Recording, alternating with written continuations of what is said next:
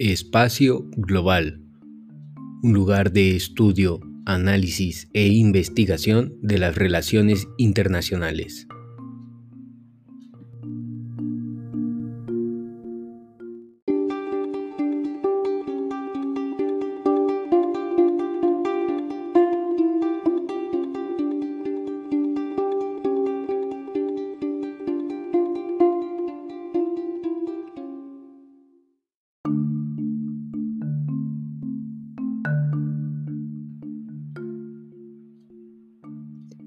Bienvenidos, buenas tardes. Este, mi nombre es César Salvador Poblano Ascue.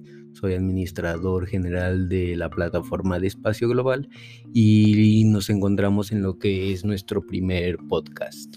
Este, en este estaremos presentando tres de nuestras secciones. Este, esto a través de los encargados que denominamos coordinadores a la vez. Este, son las secciones de interculturalidad, agendas mundiales y de paradiplomacia. Esto es con Otto Barrientos Castillo, Miriam Nieva, Morales y Iner, Inervancia Menquía. Este, estaremos platicando con ellos y, recuerden que nos pueden encontrar seguidamente en nuestras redes sociales. Estamos trabajando y ampliando este proyecto que espero que sea de su agrado y empezaremos con este podcast.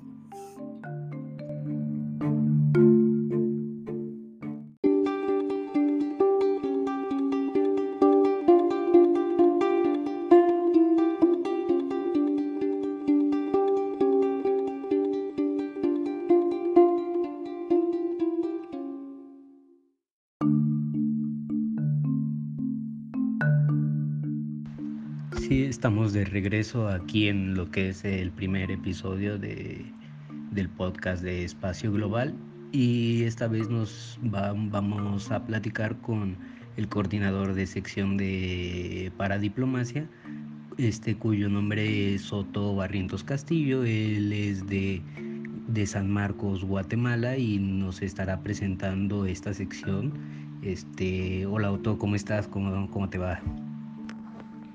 Muchísimas gracias César, es para mí un honor poder participar y coordinar la sección de Paradiplomacia para Espacio Global. Mi nombre es Otto Barrientos, los saludo desde Ciudad de Guatemala, el departamento de San Marcos. Y pues en ese sentido comentarles que desde la sección de Paradiplomacia le hemos dado un seguimiento bastante eh, arduo a este concepto, que pues es un concepto mm, bastante novedoso en el sentido de que le ha dado de alguna manera una nueva visión a la forma en la que vemos la cooperación.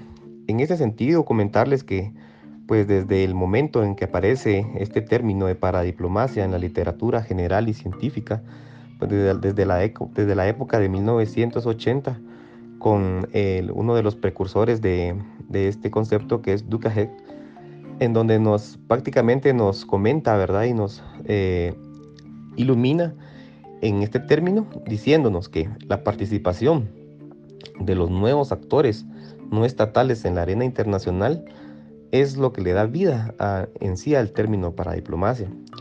Es decir, la, la profundización de las actividades internacionales emprendidas fundamentalmente por gobiernos no centrales en el contexto de la creciente globalización e interdependencia. Por otra parte, pues eh, en, en, su, en sus escritos, él hacía una clasificación entre la paradiplomacia directa e indirecta. Eh, la paradiplomacia directa se da cuando la región o digamos un grupo de un, un subgrupo tiene una actuación directa en la escena internacional y pues tiene ya verdaderas relaciones al exterior.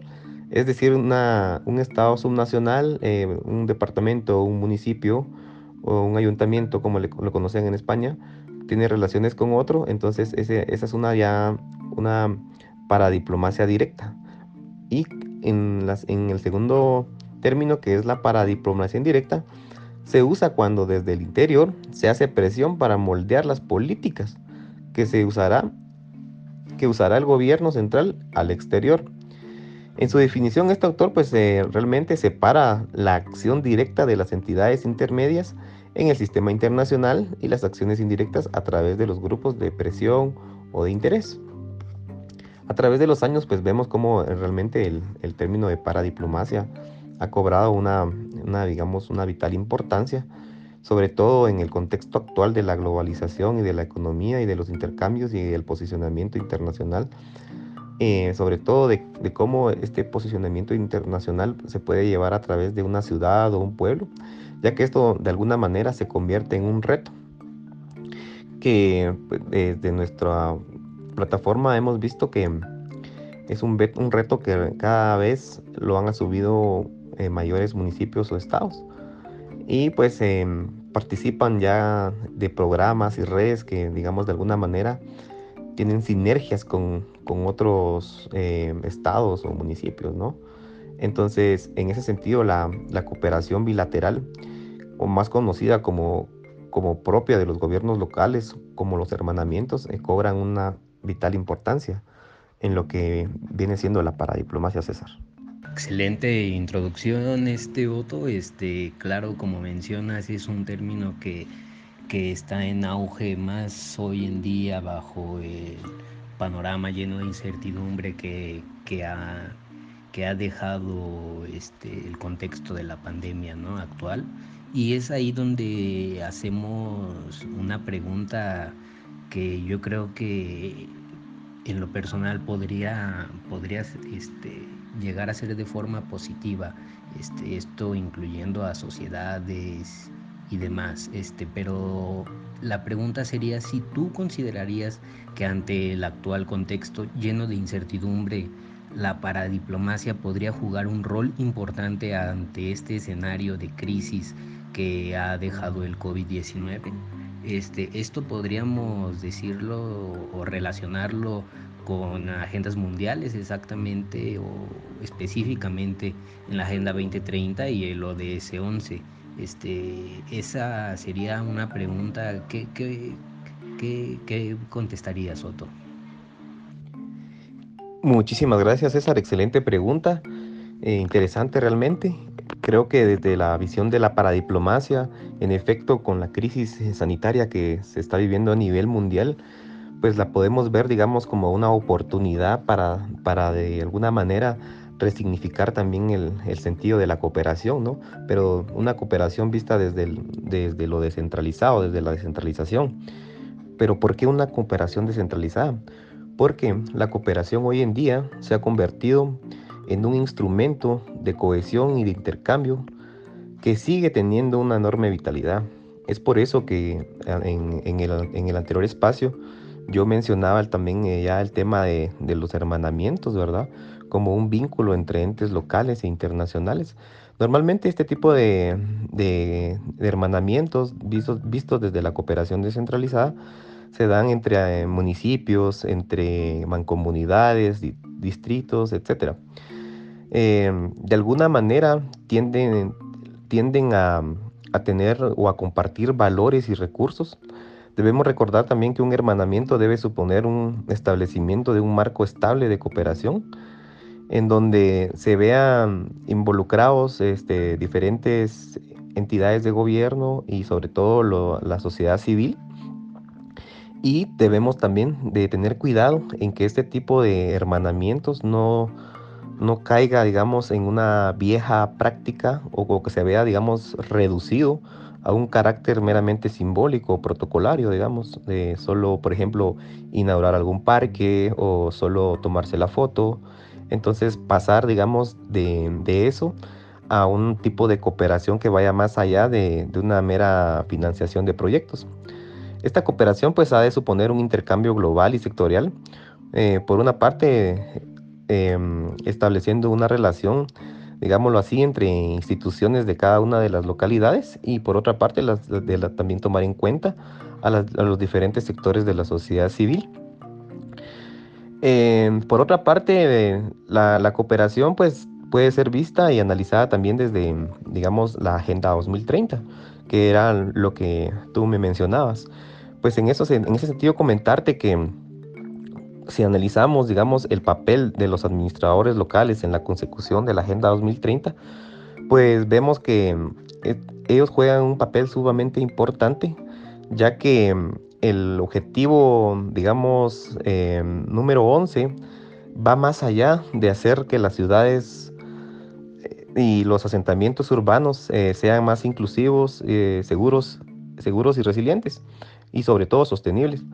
En sí, todos los objetivos de desarrollo sostenible pues tienen, digamos, metas de, alguna, de alguna manera directas o indirectas, eh, directas e indirectas con, relacionadas con el trabajo diario, digamos, de los gobiernos locales y regionales.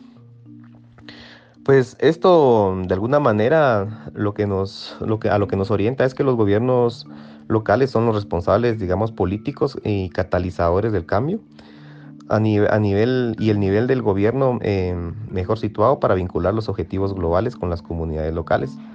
Recordemos que mm, hoy en día los ciudadanos entienden que deben entender, bueno, de alguna manera, que las ciudades y los territorios donde viven no, no existen de forma, digamos, eh, aislada, ¿verdad? Sino que también están influenciados por, por fenómenos globales, sobre todo por los cambios eh, medioambientales que hoy en día está, está sufriendo el globo. Y pues en este sentido, pues existe un, planteamiento desde la ciudadanía con una fuerte dimensión global que, digamos, de alguna manera vincula nuestros destinos y, y, y, pues de alguna manera nos ayuda a una construcción de, sociedades basadas en, la diversidad cultural y la solidaridad, la igualdad y la responsabilidad con un enfoque, digamos, más ascendente. Eh, donde la garantía de resiliencia y sostenibilidad debe, debe ser, digamos, eh, primordial, ¿verdad? En ese sentido, pues también animar a los gobiernos nacionales e, e internacionales y a las instituciones y al sector académico y también a nuestros socios de Espacio Global a, mm, contribuir de alguna manera a, a, promover nuevas cooperaciones entre, entre los líderes políticos locales y la sociedad civil. Y pues desde, ese punto eh, estaría yo observando la paradiplomacia, César. Vaya, Otto, pues vemos que, que, esta introducción que nos has dado, este, pues has tocado varios puntos importantes donde yo creo que resaltaría que la globalización ha, ha permitido una hiperconectividad donde los temas internacionales pues este, se ven reflejados en el ámbito local. Entonces, estudiar este, el aspecto local, dándole ese respaldo a los gobiernos locales, municipales este, y, demás este, gobiernos no centrales, mm, pues es muy importante, ¿no? Entonces, este, y también como le mencionabas, la voluntad social y política este, además de resaltar los importantes actores que hoy en día están este, tomando, digamos, fuerza en cuestión de, en, en cuestión de que se de, escuchar, ¿no? de escuchar su voz.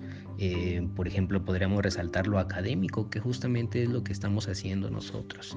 Este, resaltar este, la Academia de Relaciones Internacionales y no nada más ella, sino invitar a las demás este, campos de ciencias sociales que, que se dedican a a estudiar los fenómenos tanto del ser humano, ¿no? Entonces, este, pues muchas gracias, Otto. No sé si gustes agregar algo más y, y también agregar que vivimos que, bueno, en conjunto sacamos un video y invitar a la audiencia que, este, que lo vea sobre paradiplomacia, donde, donde se ha subido a nuestras redes sociales. Este, muchas gracias Otto y si tienes algo, más que decir, estamos aquí. Excelente César, pues muchísimas gracias. Es para mí un gusto poder ah, participar en, eh, y coordinar esta sección de Paradiplomacia. Pues nada, invitar también a, todo el sector académico de los diferentes gremios, tanto como internacionalistas, como politólogos y de los diferentes eh, pues, eh, grupos de, la sociedad civil, eh, tanto a nivel nacional como internacional, a que se unan a este gran esfuerzo de poder, de alguna manera, reivindicar o revitalizar las relaciones internacionales que hoy en día pues están cobrando una vital importancia, sobre todo a nivel de, la, de América Latina, en donde los procesos de descentralización y, y, de globalización y de interdependencia pues han jugado un papel sumamente importante, digamos así, en la actividad eh, internacional de los gobiernos no centrales. Y en ese sentido, pues eh, también agradecer a Espacio Global, a, a, todo el equipo, a César Poblano por darme esta gran oportunidad y, y pues de poder compartir de alguna manera eh, este, este concepto, ¿no? Este concepto que, que hoy por hoy es bastante bueno en el sentido de que la juventud se está familiarizando bastante, ¿verdad? Con, pues, con, con este concepto. Y pues nada, agradecerles a, a, y, a todos y pues quedo a sus órdenes para una siguiente oportunidad. Muchísimas gracias César y pues quedo a sus órdenes.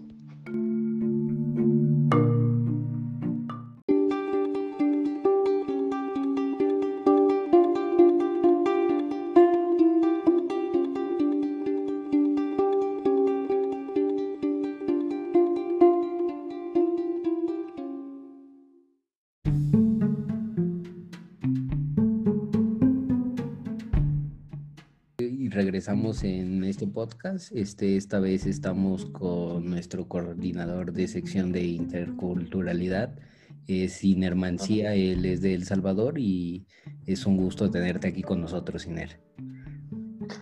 Hola, muy buenas. Este, sí, es muy importante. Mi nombre es Iner Mancía. Eh, soy estudiante de Relaciones Internacionales de la Universidad de El Salvador y es muy importante abrir este lugar de espacio en el cual podemos crear, ejercer debate, siendo estudiantes profesionales y creando un poco más de espacio para la cultura de los demás y cómo ejercer la proyección de las relaciones internacionales y hacerlas crecer. Un gusto, César. Perfecto, Iner. Oye, ¿y cómo ves este, este panorama, este, por ejemplo, la interculturalidad, la cooperación internacional hoy en día? Este, vaya, le hacemos la misma pregunta enfocado un poco al tema del COVID-19. ¿Cómo, ves el panorama actual? Ok, César, este, ¿cómo te explico? La multiculturalidad dentro de diferentes países, diferentes ámbitos, es, arraigada a diferentes contextos. Cada país vive su amplio desarrollo social cómo está enfrentando las problemáticas dentro de la pandemia, cómo se ha desarrollado un aspecto muy relevante ante la cooperación y cómo los países en desarrollo que ayudaban a aquellos países menos desarrollados en base a estos espacios, la cooperación siempre se ha venido visto reducida, ya sea en materia de cooperación financiera o en materia técnica, este, todo se ha venido reducido debido a que cada país está combatiendo su propio andar, su propio desarrollo, su propio, se puede decir, su propia crisis a través de la pandemia que esta ha sido provocada. Bueno, entonces te,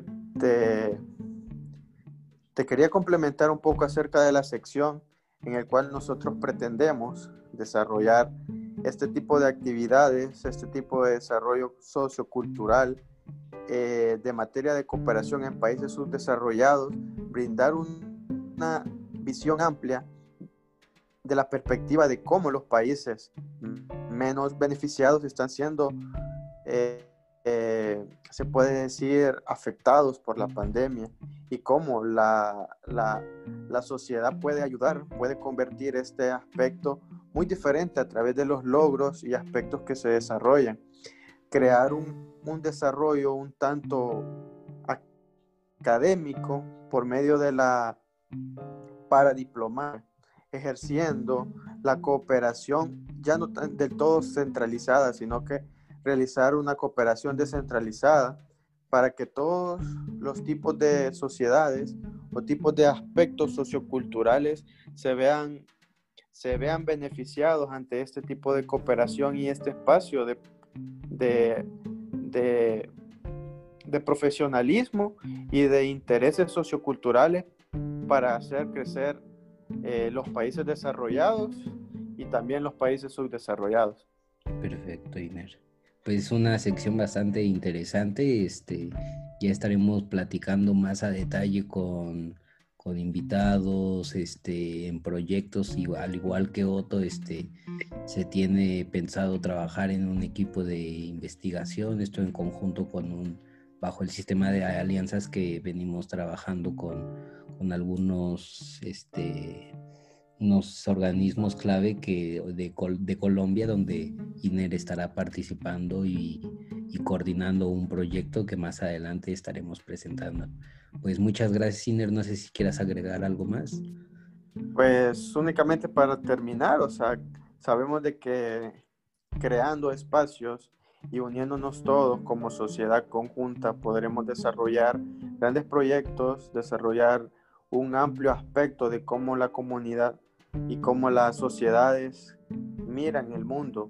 Podemos crear proyectos en pro del medio ambiente, en pro de aspectos sociales y aspectos socioculturales para ejercer las relaciones internacionales, las ciencias sociales como tal y un mejor futuro para todos.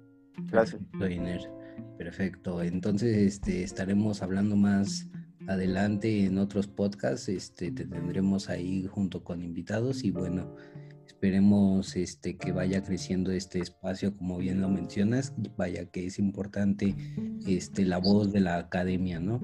Entonces, muchas gracias, Ciner, y regresamos en un rato.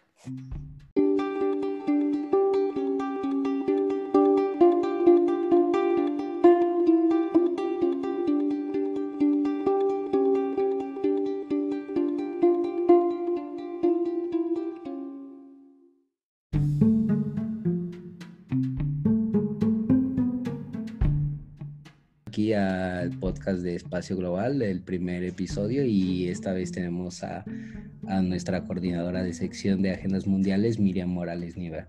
Este, ¿Cómo te encuentras, Miriam? Bien, César, buenas noches. Buenas noches, ¿cómo estás? ¿Crees que nos puedas platicar acerca de tu sección? Claro, eh, te cuento, bueno, yo soy eh, coordinadora de la agenda de la sección de agendas mundiales. Sin embargo, pues a la agenda que más se le va a dar peso, considero yo, sería la Agenda 2030, una agenda que nació en septiembre del 2015 y que se puede considerar como una prolongación de lo que fueron los objetivos del milenio.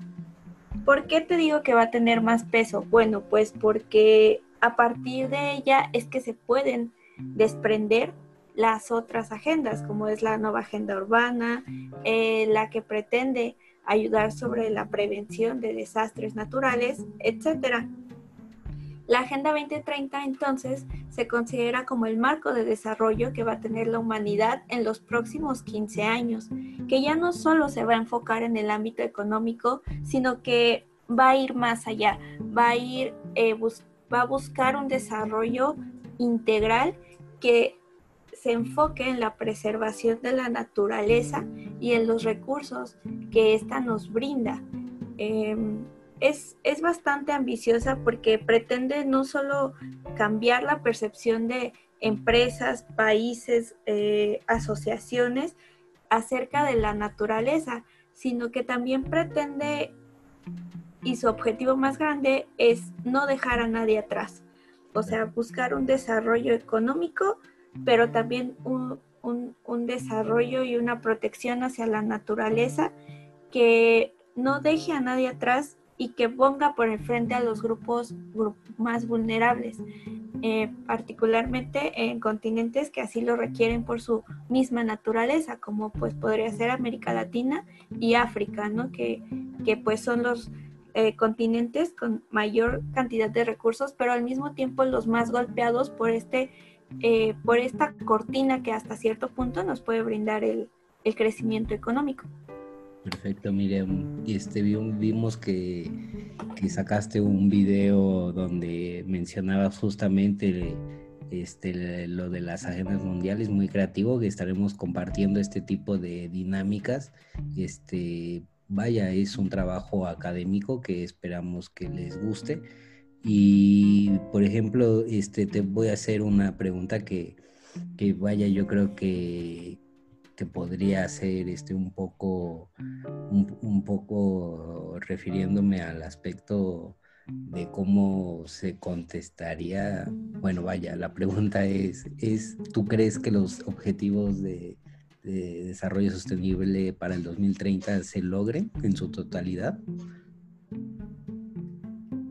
Bueno, eh, considero, para empezar hay que poner en contexto, ¿no? Que la década 2020-2030 de por sí era fundamental para lograr, para lograr dichos objetivos. Ahora con el escenario que hoy tenemos eh, en todos los países del mundo, eh, la situación se pone todavía más compleja. Tenemos que tener, eh, bueno, tenemos que estar conscientes de que hay nuevos retos en todos los ámbitos educativos, eh, de salubridad, económicos, de empleo, etcétera.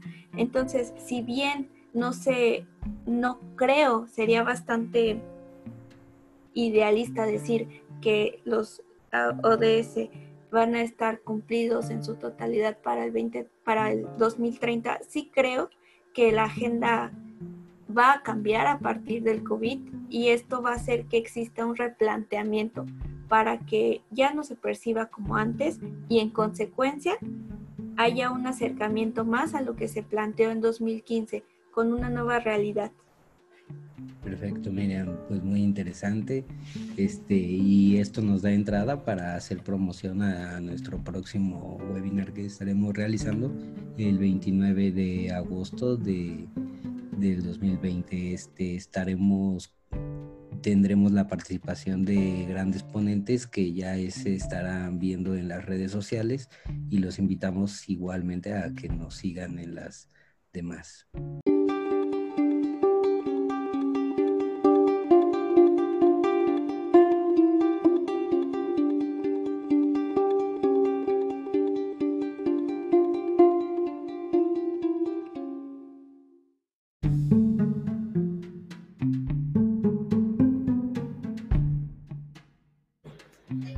Bueno, pues con estas explicaciones de, las tres secciones, tanto de interculturalidad, para diplomacia y de agendas mundiales, este, son tres de nuestras secciones, como bien lo mencionan este, nuestros colegas internacionalistas, este, que son coordinadores de estas secciones.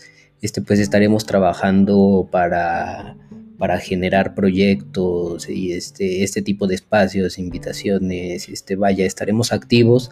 Espero que les haya gustado y puedan ser partícipes de los demás podcasts, eh, escuchando los mismos.